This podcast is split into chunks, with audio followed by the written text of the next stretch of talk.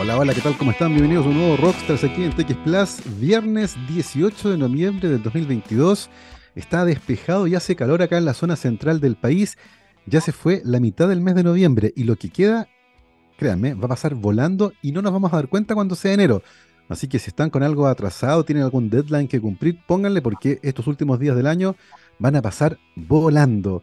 Nosotros ya estamos listos para comenzar nuestra conversación de hoy y de hecho, ya nos acompaña nuestro invitado en la transmisión por streaming. Se trata del doctor Cristian Amador Carrasco, licenciado en Ciencias Biológicas y doctor en Ciencias Biomédicas. Actualmente es investigador de la Facultad de Medicina y Ciencia de la Universidad San Sebastián y su área de estudio es la fisiopatología renal y la enfermedad renal crónica. Cristian, ¿cómo estás? Bienvenido a Rockstars. Gabriel, muchas gracias. Eh, muy bien, muy contento de, estar con ustedes. Eh, estoy feliz de, que podamos conversar un poco de lo, de, lo, lo, que ha sido la trayectoria, ¿cierto? Y, lo que hacemos en el laboratorio actualmente en la universidad. Maravilloso. Gracias a ti por tomarte un tiempo eh, de la agenda apretada que tienen habitualmente los investigadores y académicos y poder conversar justamente de estos temas que son súper relevantes de la ciencia que se está haciendo actualmente en varios laboratorios de investigación en universidades chilenas, en este caso en la Universidad San Sebastián. Pero antes de entrar eh, en, ese, en ese tema en particular, Cristian, nos gustaría entender un poco acerca de tu trayectoria. Cuéntanos, por ejemplo, eh, ¿cómo fue que llegaste a estudiar una licenciatura en ciencias biológicas? ¿Era algo que te interesaba desde el colegio? ¿Fue algo repentino? ¿Lo elegiste de manera cuidadosa? ¿Sencillamente apareció la idea? ¿Cómo fue eso? Sí, fíjate que en, el colegio siempre me, me, gustó la biología, ¿cierto? Em, venimos de una familia del área de las ciencias. Tengo dos hermanos que, son farmacéuticos, entonces pegaba muy fuerte lo que era la, biología, la, física, la química. Entonces yo, para no ser menos, ¿cierto? me gustó mucho la biología y en ese contexto, en, la época nuestra, em, atraía mucho lo que era el campo de las ciencias médicas, la medicina, eh, la bioquímica, y por ahí mi, intención era como eh, tomar ese rumbo. Em, la verdad que me gustaba mucho la, medicina en un principio em, y eh, con, esa, con esa mirada dije, voy a hacer un plan básico de ciencia biológica. Entré a, la carrera de, ciencia biológica en, la católica, acá en Santiago, y fíjate que eh, fue un descubrimiento porque después en, en la carrera me di cuenta que eh, uno no solo podía tributar a la medicina siendo eh, médico, ¿cierto? O, o, en alguna de las carreras del área de la salud, sino que de, las carreras más básicas como la bioquímica, la, biotecnología o lo que hice yo, que fue ciencia biológica. Así que ese fue como el, impulso que, que, me dio llegar al pregrado. Me, me, parece que es una conversación interesante porque en pocos días más eh, los jóvenes que están en cuarto medio van a rendir la PAES, que es la prueba de acceso a la educación superior, que es el nombre nuevo que tiene. Yo di la prueba de aptitud académica, imagino que tuviste la PSU. Ahora tenemos un nombre nuevo, pero, pero básicamente es lo mismo, es el desafío de elegir qué estudiar.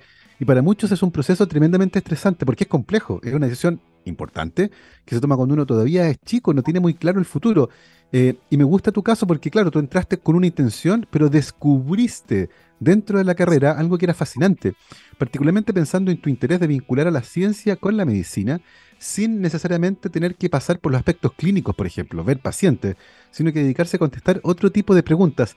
En ese sentido, Cristian, ¿cómo fue tu trayectoria en la licenciatura, sobre todo pensando que en la católica, que es la facultad donde, también yo estudié, hay un fuerte énfasis, por ejemplo, por la, por la ecología? Eh, y hay muchos profesores de la facultad muy destacados en esa área, y hay muchos que deciden en ciencias biológicas, por ejemplo, seguir ese camino. ¿Cómo fue en tu caso? ¿Cuáles fueron tus guías? Eh, ¿Qué cosas te llamaron más la atención, por ejemplo? Sí, mira, en, como siempre tenía el, el, ruido de, la, de, la, ciencia orientada a la salud, eh, una de mis primeras experiencias dentro de la universidad, en el trabajo en laboratorio, fue justamente en los laboratorios de investigación, pero de la Facultad de Medicina. Y ahí eh, yo llegué a golpear la puerta, a, me acuerdo, del Departamento de Gastroenterología de la Católica, que dependía de la Facultad de Medicina, y en segundo año, y ahí me, me recibió la doctora Claudia Sáez, que en ese eh, momento tenía, eh, estaba a cargo de, un laboratorio de, de, oncología molecular, donde se hacían muchos estudios de biología celular y, y, cosas básicas que nosotros en un principio también teníamos que desarrollar en, en nuestra facultad de ciencias biológicas. Y eh, fue, fue, ella fue muy, muy amorosa, fue mi primera mentora y maestra que me, me enseñó los conceptos básicos Y ahí yo la verdad que descubrí, dije, pucha, esto eh, se estudia cáncer, por ejemplo, desde algo tan básico y yo creo que aquí está, eh, o parte de las soluciones que vienen en un futuro, los pacientes que finalmente en ese caso, por ejemplo, las mujeres que, que, tenían cáncer con mama, nosotros estudiábamos células que eran tumorales de origen mamario, entonces ahí fue como, por decirlo así, una epifanía en, en descubrir eso. Y acto seguido, en el mismo departamento de gastroenterología, eh, me vinculé eh, a, continuación y, ahí hice mis mi unidades de investigaciones terminales, ¿cierto? Con la doctora Silvana Salungo, que también está en la Facultad de Medicina. Y la Silvana también fue pues súper, súper eh, buena mentora conmigo, me apoyó mucho.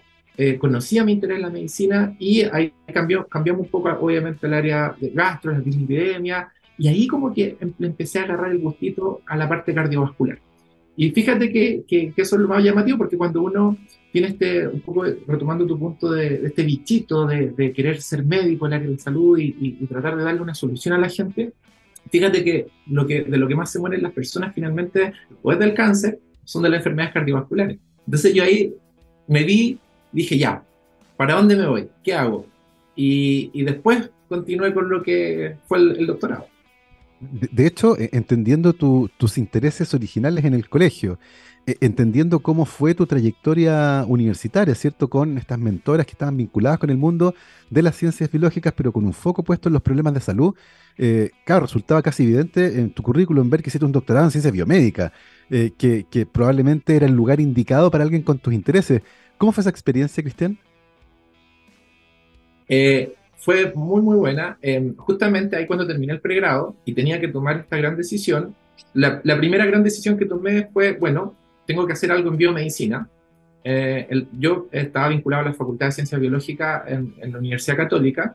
Tenía la posibilidad de haber entrado al, doctorado de Ciencias eh, eh, Biológicas con mención en Fisiología, ¿cierto?, en la Católica, pero me atraía mucho lo que tú dijiste, esto de la biomedicina, entonces ahí eh, comencé a encontrar el, este doctorado de ciencias biomédicas de la Chile, de la Facultad de Medicina de la Universidad de Chile, que se ajustaba bastante a, mis intereses. Y en el doctorado eh, hice un par de unidades de investigación con, grandes personas como doctor Jaimovich en, el primer año, doctor Enrique Jaimovich, que trabajan en, biología, trabajan en biología musculoesquelético. Y ahí conocí a, a doctor Luis Michea, que fue mi gran mentor en la parte del posgrado y, y, ahí también calzaba súper bien porque justamente él se dedicaba a las enfermedades cardiovasculares renales, particularmente la hipertensión arterial, que como eh, sabremos, sabremos el principal factor de riesgo justamente para las enfermedades cardiovasculares.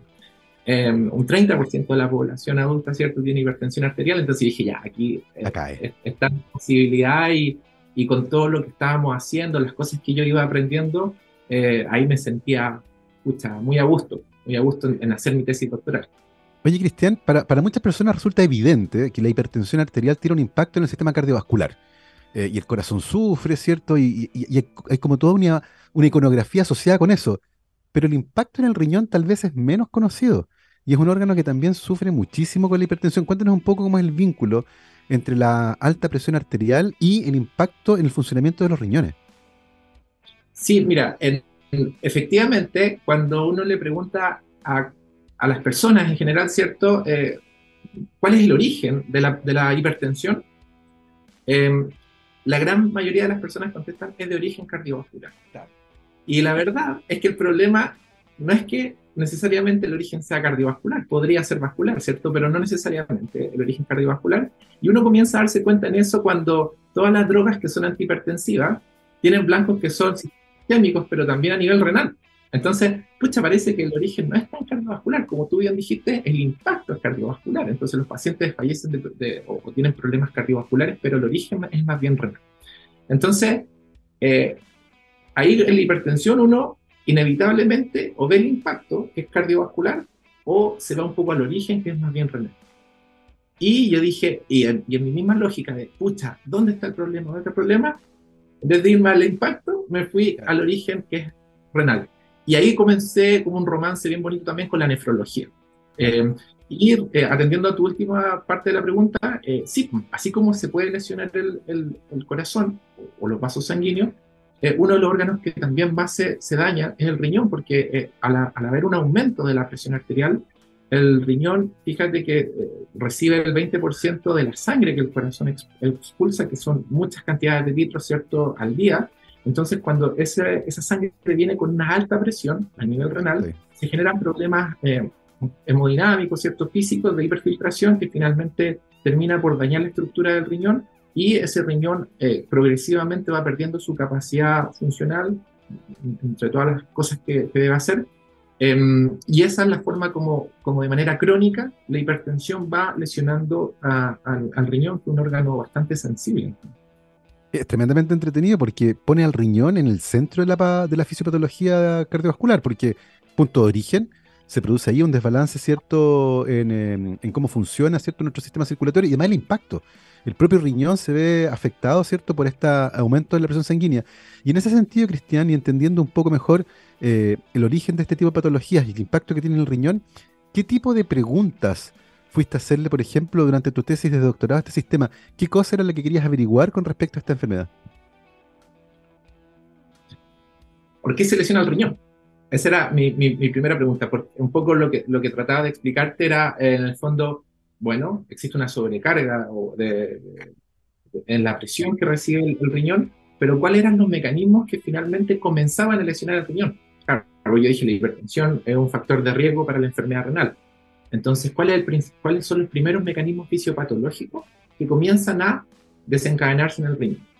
Y ahí nos encontramos con otra sorpresa, que era el sistema inmune.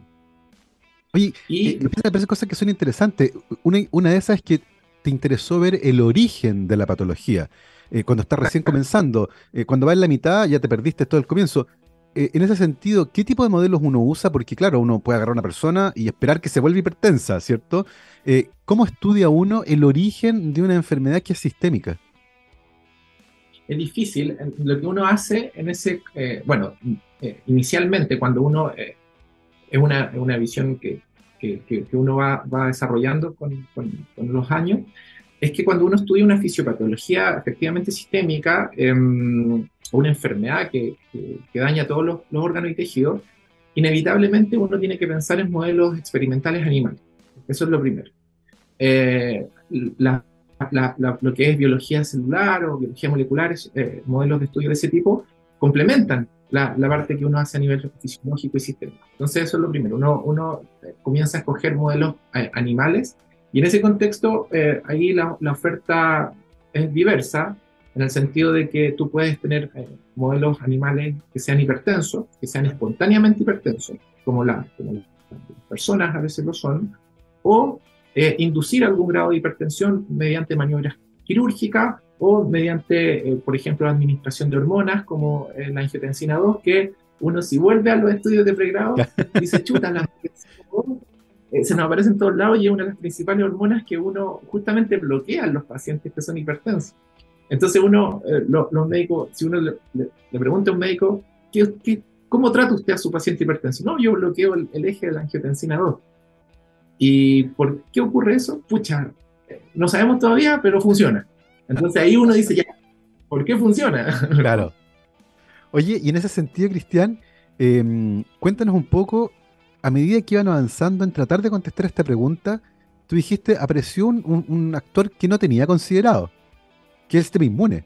Eh, cuéntanos un poco cómo aparece en esta ecuación el sistema inmune. En los años 2007, por ahí, cuando justo yo estaba comenzando a hacer mi, mi, programa, mi tesis doctoral, eh, comenzamos a ver que el sistema inmunológico era muy importante en el inicio de la presión arterial para la lesión renal porque el riñón se inflamaba.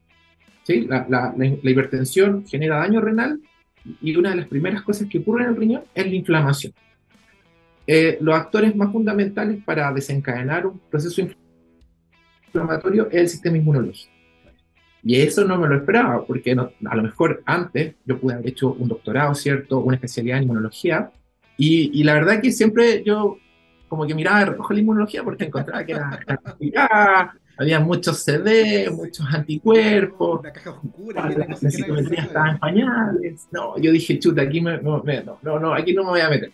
Pero eh, lamentablemente dije, no me puedo escapar y tengo que avanzar no va. Si quiero llegar a la hipertensión, tengo que conversar con mi amigo inmunólogo y tengo que aprender inmunología. Y entonces ahí lo que comenzamos a hacer fue estudiar la inmunología, cómo el sistema inmunológico tributa a los procesos inflamatorios que se desencadenan por, eh, a nivel renal, que se desencadenan por, por ejemplo, la hipertensión arterial.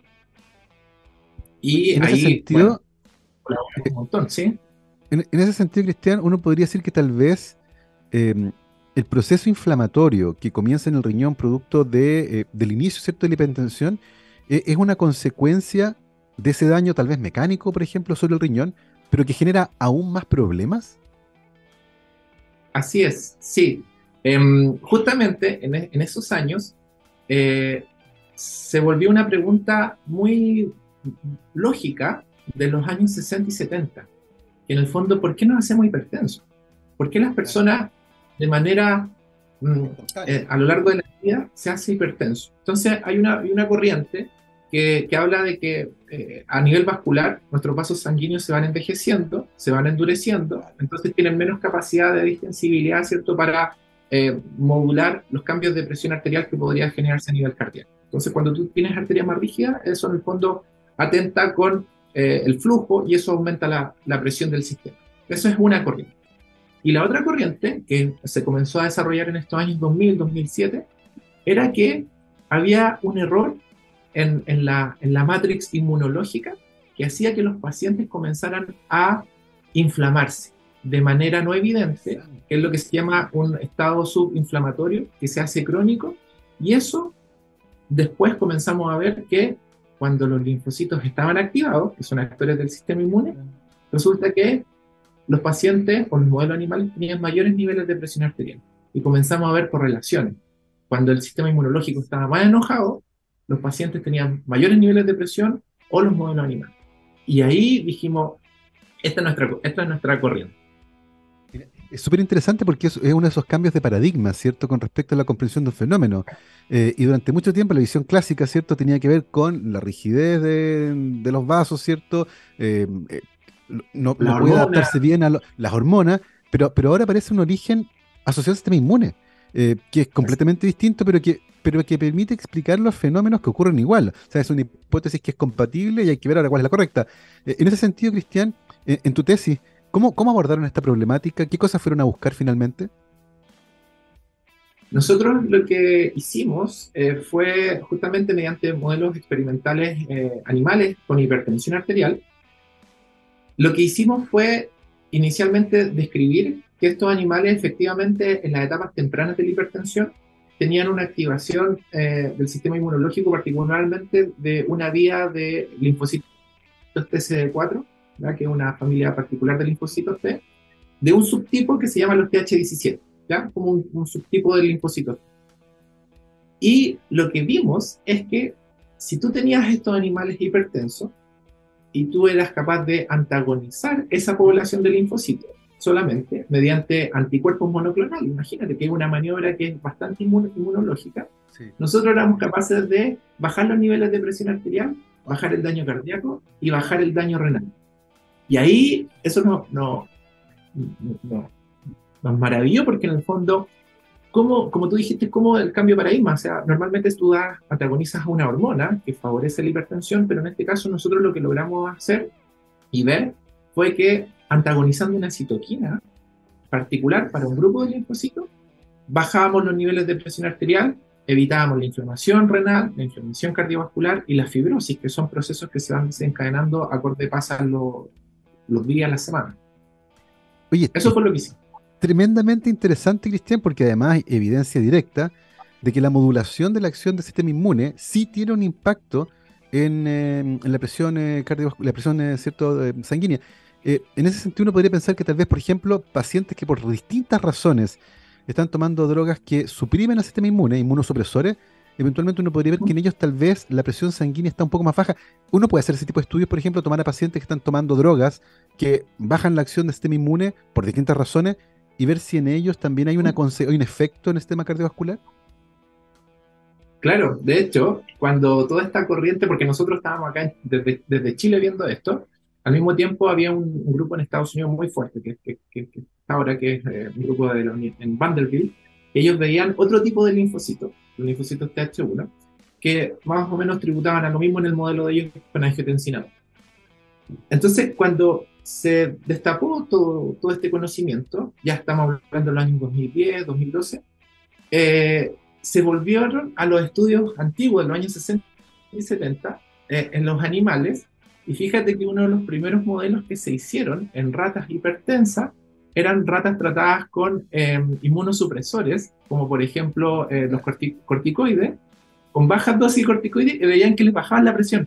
Y eso quedó guardado en el, en, el escritorio. Nunca más se, se tocaron esos estudios para que inicialmente sí vinculaban el sistema inmune con la hipertensión, por una parte, y por otra parte, había un estudio muy, muy bonito, que era que en los años 70 también, cuando tú tomabas un riñón de una rata hipertensa y se la trasplantabas a una rata normotensa, esta rata normotensa desarrollaba hipertensión. Entonces dijimos, entonces la hipertensión sí se puede transmitir. Claro. Y, está en el riñón. Eh, y en los años 80 90, cuando fue el boom del, del, del, VIH, ¿cierto? Cuando había muchos pacientes que, que fallecían por VIH, está al caso de, de Freddie Mercury, ¿cierto? Que fue, fue muy bullado y clásico. Se empezaron a analizar retrospectivamente los estudios y se vieron que los pacientes con terapias antirretrovirales, posteriormente, además mostraban una, un descenso en los, en, los, en los niveles de presión arterial. Entonces, nuevamente, se, y volviendo a tu pregunta, se, se, llegó a esa conclusión que efectivamente, si tú eres capaz de modular el sistema inmunológico, de alguna forma va a tener un impacto en la presión arterial.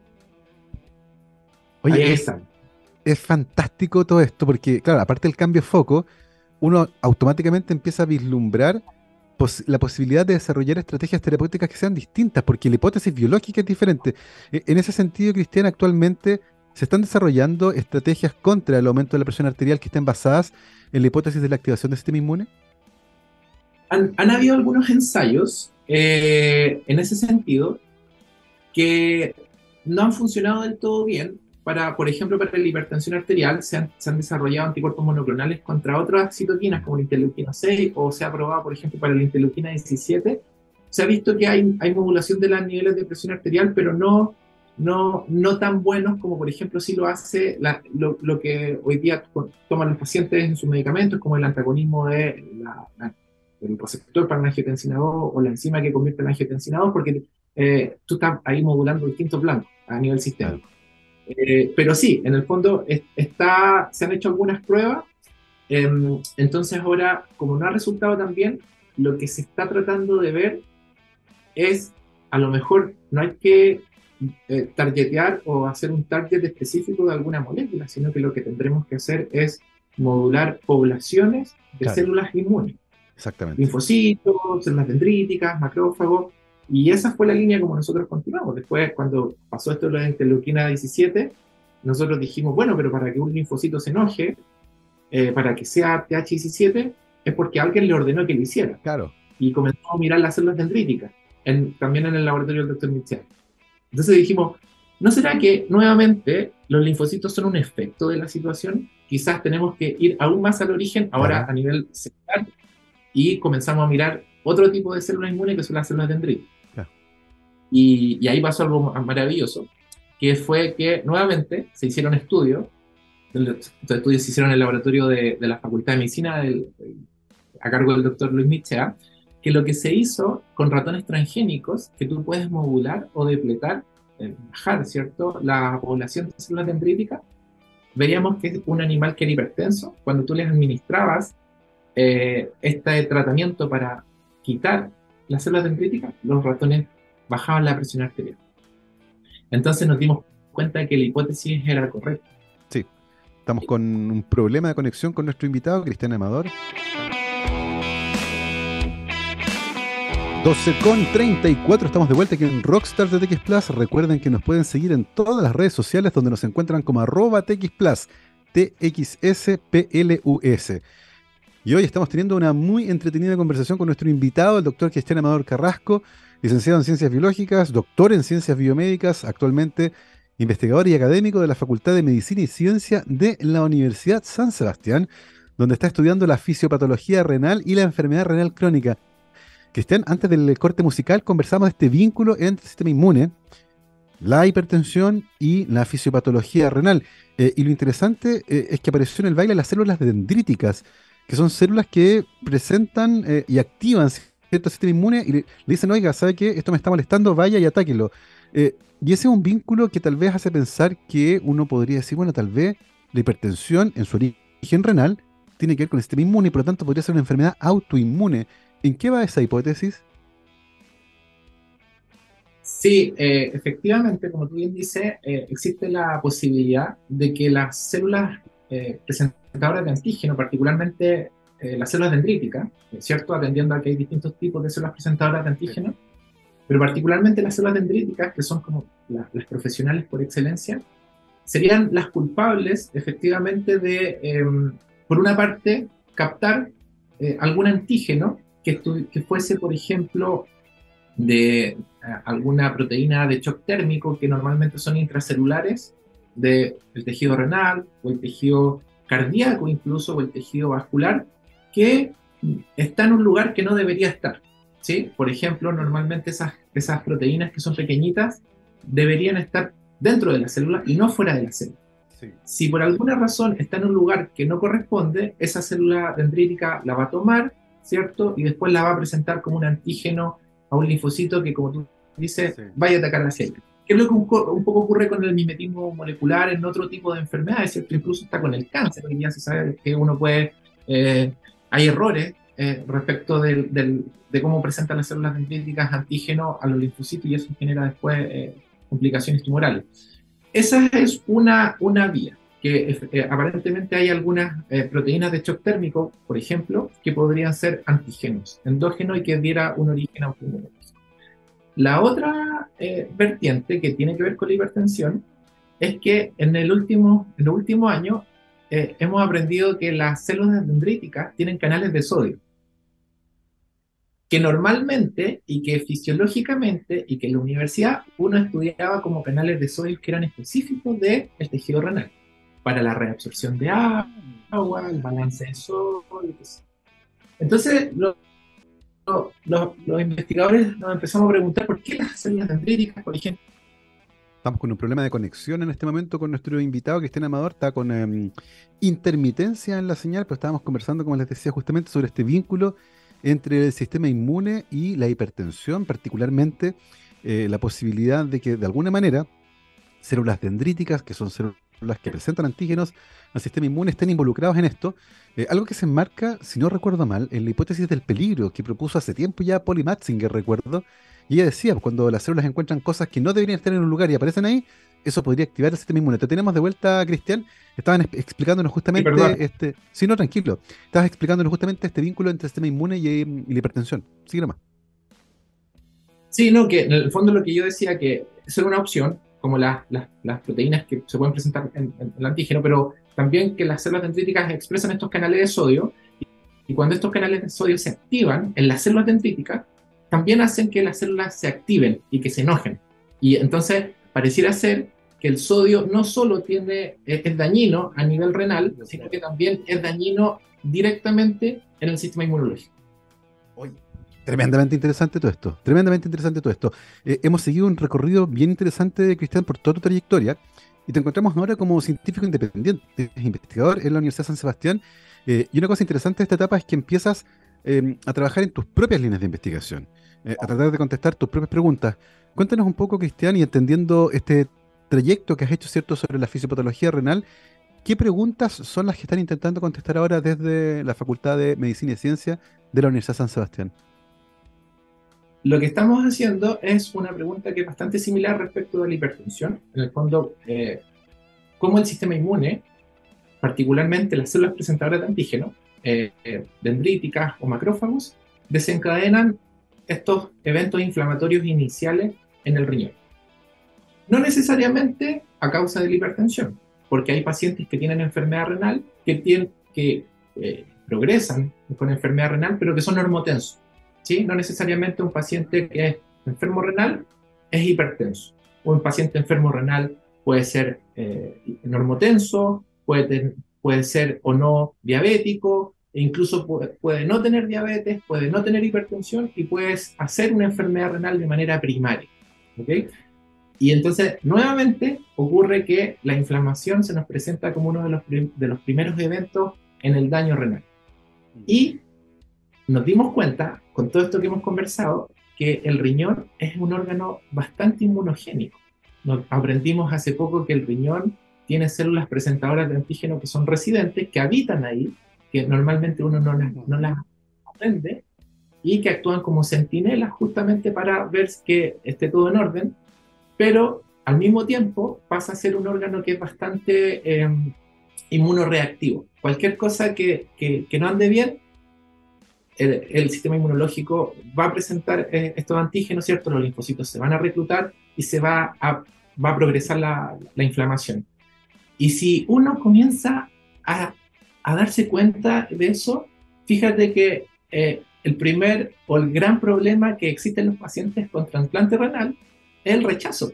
¿Y el rechazo qué es lo que es? Una respuesta del sistema inmunológico. Entonces, nuevamente, cuando yo giré un poquitito de lo que era la hipertensión a la nefrología, que es lo que estamos haciendo acá en la Facultad de Medicina y Ciencia de la Universidad de San Sebastián, es, bueno, eh, ¿Qué pasa? ¿Qué pasa entonces con, con, el sistema inmunológico nuevamente en la enfermedad renal crónica? Entonces ahora nos dedicamos a la enfermedad renal crónica primaria, tratando de entender cómo estas poblaciones de células presentadoras de antígenos están montando esa respuesta. Se trata además, Cristian, de un problema de salud pública bien grave. Entiendo que un porcentaje importante de la población mundial y también nuestro país está afectado por este tipo de enfermedades que además puede tener consecuencias bien graves si no se tratan a tiempo, ¿no? Sí, la, enfermedad renal crónica, eh, fíjate que tanto en... Hay, hay, hay muy buenos registros de, de, Estados Unidos, ¿cierto? Y de lo que es el mundo occidente, que, por supuesto incluye a Chile. Eh, estamos hablando de que un 13% de las, de las personas padecen de enfermedad renal crónica. La enfermedad renal crónica es irreversible. Los pacientes una vez que se le diagnostica con enfermedad renal crónica, el paciente no se va a sanar, va a progresar a las distintas etapas. Entonces, la función de que nuestros riñones comienzan a fallar cada vez más, tu etapa de enfermedad es mayor, hasta el momento en que eh, el nefrólogo nos dice, eh, lamentablemente sus, sus riñones no son funcionales y vamos a tener que llevarlo a un programa de diálisis o de trasplante renal. Y, y, eso no tampoco, o sea, no solo involucra un, un problema sanitario, sino que ah, existen problemas económicos. La diálisis es un, un, tema que es muy, muy, muy costoso, de calidad de vida. Fíjate que los pacientes de diálisis tienen que ir tres a cuatro veces por semana a los centros de diálisis y cada vez, en cada sesión de diálisis, dura tres, cuatro horas. Si no hablamos de diálisis, hablamos de trasplante. El problema que tenemos hoy día los trasplantes renales es que no hay donantes, la tasa de donación es muy bajita, eh, o a veces cuando hay donantes los pacientes vienen con enfermedades de base que hace que sus riñones no califiquen como donantes, ¿cierto? o el paciente es obeso, hipertenso, diabético, entonces uno lamentablemente por, por, mucho que el paciente tenga la buena voluntad de donar, no es, no es candidato. Entonces, ese es el problema que tenemos hoy día eh, en, en, la enfermedad renal crónica. Y si tú miras las listas de auge, si, tú, si uno se va al Ministerio de Salud y coloca eh, enfermedad renal crónica, te va a aparecer como la, la enfermedad número uno en la lista eh, de GES, de garantía de en salud. O sea, es la primera. Mm. Eh, entonces, lo cual revela que efectivamente es un problema muy, muy grave en distintos Absolutamente. Aspectos. Es un, un, grave problema de salud pública que afecta a parte importante de la población del mundo occidental Chile por supuesto incluido, eh, y por lo tanto tratar de entender los aspectos fundamentales vinculados con el origen y la progresión de esta enfermedad parece ser fundamental. En ese sentido, Cristian, actualmente, ¿dónde estamos parados? ¿Qué también entendemos el origen y la progresión de esta enfermedad? Eh, el origen también eh, es, bastante incierto.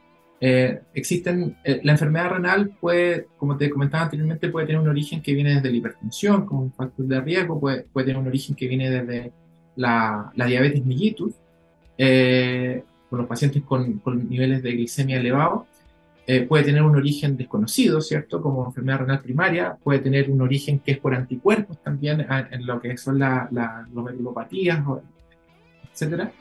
Em, hay distintos tipos de eh, orígenes asociados o, que se hipotetizan respecto a la enfermedad renal. El problema además es que cuando el paciente va a la consulta para chequearse sus riñones, por así decirlo, o su salud renal, eh, eh, la, tecnología que nosotros con la que contamos en Chile y en el mundo, esto pasa en todos lados, es un ensayo en sangre que es la creatinina. Entonces, cuando las personas ven su, lista de examen y dicen, ah, tengo la creatinina en el rango normal, lo que está viendo finalmente es cómo está su salud renal. si la creatinina está alta, significa que los riñones no están funcionando bien desde el aspecto de la filtración. Eh, pero también se ha demostrado que cuando la creatinina está alta es porque tus riñones ya vienen fallando de hace un buen rato. Entonces, ¿en qué estamos ahora? estamos tratando de identificar blancos moleculares o biomarcadores eh, que sean anterior a la creatinina y que no tan solo nos dé cuenta de cómo está filtrando el riñón, porque el riñón, además de filtrar, secreta hormonas, eh, hace balance de agua, em, excreta productos metabólicos, ¿cierto? Em, en el fondo metaboliza eh, hormonas que son muy importantes, por ejemplo, para la captación de otros iones como el calcio. Entonces, eh, el, riñón hace mucho más allá que simplemente filtrar la sangre y eliminar aquellos desechos que, vienen de, ella. Entonces, en eso estamos, tratando de buscar en las etapas eh, iniciales alguna algún mecanismo que nos lleve a un biomarcador que sea previo a la creatinina o que sea complementario a la creatinina. Claro. Oye, en ese sentido, ¿cómo van? ¿Han podido encontrar algún candidato que además se pueda detectar de manera sencilla, relativamente barata? Porque, claro, un biomarcador que sea, no sé, que el examen sea muy, muy caro, eh, tal vez sea poco práctico. Eh, ¿cómo, ¿Cómo va esa búsqueda? Bastante bien. Eh, nosotros, además de, de, lo que es el sistema inmunológico en la enfermedad renal crónica, nosotros tenemos un, el, el, triángulo, ¿cierto? Tenemos la enfermedad renal, tenemos el sistema inmune y tenemos a nuestra estrella, que es, nuestra molécula, que eh, se llama eh, una lipocalina, una, se abrevia ENGAL, que en los años 2000 se describió que los pacientes cuando sus riñones comenzaban a fallar, esta molécula aumentaba en la orina y aumentaba en el plasma. Entonces, después se empezó a ver que los pacientes en UCI, cuando tienen eh, daño renal agudo, que es muy frecuente, por ejemplo, que, hay, que haya un daño renal agudo en pacientes con cirugía cardíaca, ¿cierto? Que tienen shock, séptico. Y como ahí lo, la monitorización es, más, más aguda, vieron que también cuando analizaban su, su, sangre o la orina, ¡boom!, el engal aumentaba.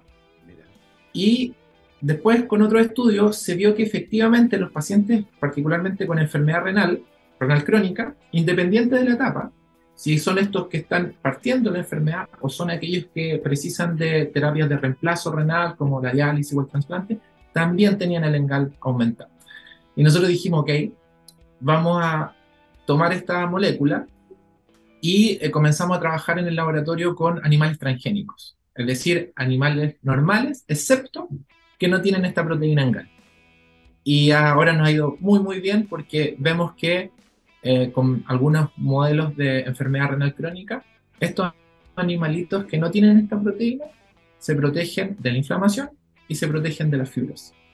Entonces estamos muy, muy entusiasmados. Oye, eso, eso puede ser un poco imprevisto porque ustedes están buscando un marcador temprano de la enfermedad y lo que encontraron estudiarlo es que cuando no está, además es protectivo. ¿Eso fue algo inesperado? Mm, más o menos. Eh, no, no, no, lo que no esperábamos era que justamente, como hablábamos al, principio en el primer bloque, modulara también el sistema inmunológico. Eso fue mucho más inesperado, porque nosotros decíamos, bueno, eh, si uno puede quitar una molécula, el sistema no se va a comportar igual, pero volvemos al inicio, ¿por qué? Eh, y nos empezamos a dar cuenta que, o, empezamos a ver que era porque estaba eh, disminuyendo el reclutamiento o la llegada de células inmunes al riñón en etapas súper tempranas, porque nosotros en el laboratorio la ventaja de lo que uno puede hacer investigación con, con in, vivo, ¿cierto? Es que tú puedes decir, ya, yo voy a tener el, experimento al inicio, no, cosa que los pacientes no, no, no, puede ir a, no puede saber porque no puede, incluso yo, yo puedo estar desarrollando una enfermedad renal, pero lo no, ¿cómo sé que, que, tengo enfermedad renal si las estrategias de diagnóstico, como hablamos, son tardías? Entonces, eh, en el laboratorio, nosotros sabemos que un animalito tiene un, dos días, tres días de enfermedad renal y ya desde eh, momentos muy tempranos vemos que el engal aumentaba y que en aquellos animales en donde el engal no estaba presente, no había suficiente eh, invasión de, de macrófagos a nivel renal y después cuando tú los dejabas más tiempo veías que esos animalitos tenían mejor función renal, tienen menos fibrosis y les va mejor que a los normales. Mira. Oye, es tremendamente interesante todo. Eh, y además es divertido porque la evidencia sugiere que tal vez en GAL actúa además activando el sistema inmune, es como que fuera un círculo vicioso. Eh, es tremendamente interesante todo lo que están haciendo ustedes, eh, sobre todo pensando en el uso que tiene esta molécula como marcador, pero también el vínculo que tiene en la progresión de la enfermedad. En ese sentido, Cristian, ¿Hacia dónde creen que van las preguntas del futuro? ¿Por dónde van las investigaciones que vienen hacia adelante? La pregunta que nosotros tenemos ahora eh, es, bueno, Engal eh, logra modular, como tú bien dices, el sistema inmunológico. De hecho, hoy día justo salió un, artículo relacionado con eso que, escribimos desde el laboratorio. Em, la pregunta es ¿por qué? Porque el Engal es una molécula que se secreta. Si tú hablas con algún, ya en Estados Unidos venden el kit Engal para medirlo mediante lisa en orina o en plasma de paciente, porque ya como que se ha ido incorporando en, la, memoria, ¿cierto? En el registro de los nefrólogos más, más de especialidad, que podría complementar a un buen diagnóstico o a un buen pronóstico de la enfermedad. Pero mi pregunta y lo que nos hacemos en el equipo es, ¿qué hace Engal? O sea, ya, previene el reclutamiento de células inmunológico, pero ¿cuál es el receptor de ENGAL? Entonces, ahora lo que estamos es persiguiendo al receptor de ENGAL, porque lo que ocurre es que esta molécula ENGAL se expresa casi en todos los tipos celulares, es muy abundante en células inmunológicas y en el riñón, por eso aumentaba en, en la orina, pero ¿dónde se va la molécula? Entonces, nuevamente, vamos ahora en busca del receptor Ah, y queremos caminar hacia eh, lo que cualquier, o en general los científicos anhelamos, que es antagonizar el receptor de manera eh, específica, eh, mediante estrategias genéticas o farmacológicas, ¿cierto? Para ver si antagonizando el receptor tenemos resultados similares que aquellos que obtuvimos antagonizando el engaño, ¿cierto? O, bloqueando el engaño. Entonces, en los próximos años eh, queremos ver qué pasa con el receptor del engal, porque eso sí que no se sabe. No hay, no hay mucho, mucho al respecto. Y, fíjate que ahora compramos unos, unos animales que son justamente así como habían algunos que no tenían el engal, ahora estos no tienen el receptor. Y fíjate que los animales eh, lo pasan muy mal. Y cuando pasa eso, eh, significa que la proteína es altamente o muy importante para el sistema en general. Entonces, ahí estamos. Queremos saber por qué es tan importante y si estos animalitos se previenen o no eh, de la enfermedad renal. Oye, Cristiano, una pregunta que la gente siempre nos hace cuando tenemos este tipo de entrevistas es, ¿cuánto tiempo falta? Yo sé que es súper complicado, para poder trasladar los resultados de esta investigación súper interesante, pero llevarlas a la clínica, porque claro, eh, usamos modelos animales, pero la salud renal de los ratones, más allá de interesarnos porque es interesante, eh, no es lo más relevante, ¿cierto? Queremos ayudar a las personas, tú lo dijiste, 30%, eh, perdón, 13% de la población afectada con este tipo de enfermedades. Eh, ¿Cuánto demora usualmente trasladar este tipo de investigaciones? Y esos ojos, no un compromiso, es para que las personas entiendan lo complejo de estos procesos. ¿Cuánto tiempo lleva trasladar una investigación fundamental como esta al mundo clínico? Para, para trasladar esa investigación, en el fondo se, se tiene que acumular evidencia eh, bio, eh, en la ciencia biomédica, ¿cierto? Con, con, lo que se llaman los modelos preclínicos, para que en la clínica, que es el paso a posterior, ellos digan, ok, vamos a lanzar un experimento o, un ensayo clínico para, porque la evidencia preclínica es suficiente para que nosotros esto lo tomemos y lo ensayemos en los pacientes. La evidencia preclínica de esto debe llevar eh, unos 10 años. Yo creo que necesitamos unos 10 años más evidencia preclínica, porque los 10 años son los, acerca del engal, pero quizás vamos a necesitar 10 años más para el receptor. Entonces, estamos hablando de 20 años para que a lo mejor nosotros más adelante podamos ir a golpear la puerta a, a, los investigadores que hacen investigación clínica para decirles, ¿saben qué? Esto es importante, eh, recojan el guante, se hacen investigaciones clínicas y esas investigaciones clínicas, yo creo que ustedes lo han conversado en, el programa, pasa por distintas fases, ¿cierto? Y en ese caso, recién uno podría decir, ok, vamos a, aprobar alguna molécula, algún fármaco que se pueda llevar a la población. Eh, entonces, por lo menos estamos hablando de unos 20, 25 años. Tal cual, y eso solo para, que, para poder visualizar lo complejo que es trasladar toda esta investigación finalmente a los pacientes. Es larguísimo y es carísimo. Y por eso la inversión en ciencia y tecnología es muy importante, porque finalmente lo que permite financiar toda esta etapa previa para poder solucionar un problema grave de salud pública en el futuro. Son las 12.56, tremendamente interesante la conversación de hoy y le agradecemos por supuesto a nuestro invitado ya cerrando este programa de día viernes, el doctor Cristian Amador Carrasco, licenciado en Ciencias Biológicas, doctor en Ciencias Biomédicas, actualmente investigador y académico de la Facultad de Medicina y Ciencia de la Universidad San Sebastián. Cristian, muchísimas gracias por habernos acompañado hoy en Rockstars.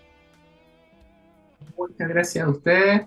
Les deseo eh, la mejor de la suerte, ¿cierto? Para los programas que vienen. Como tú dijiste, ya no queda nada para el fin de año, así que eh, nada, un, saludo también a las personas que ven el programa vía streaming eh, y en vivo, y agradecido, y cuando quieran podemos desarrollar algún otro tema interesante. Así que feliz, muchas, muchas Nosotros encantados de volver a tenerte aquí porque fue súper interesante y por supuesto te deseamos el mejor éxito del mundo. Nosotros nos vamos como cada día con efeméride musical, un 18 de noviembre del 2002. La banda Slave publicó su álbum homónimo Slave eh, un disco que tenía eh, músicos que venían de la banda Rage Against the Machine, lo que se notaba en su sonido, y por supuesto con la voz inconfundible de su carismático líder Chris Cornell. Así que de ese álbum vas a escuchar un tremendo hit. Esto se llama Show Me How to Live. Que esté muy bien, cuídense. Chao, chao.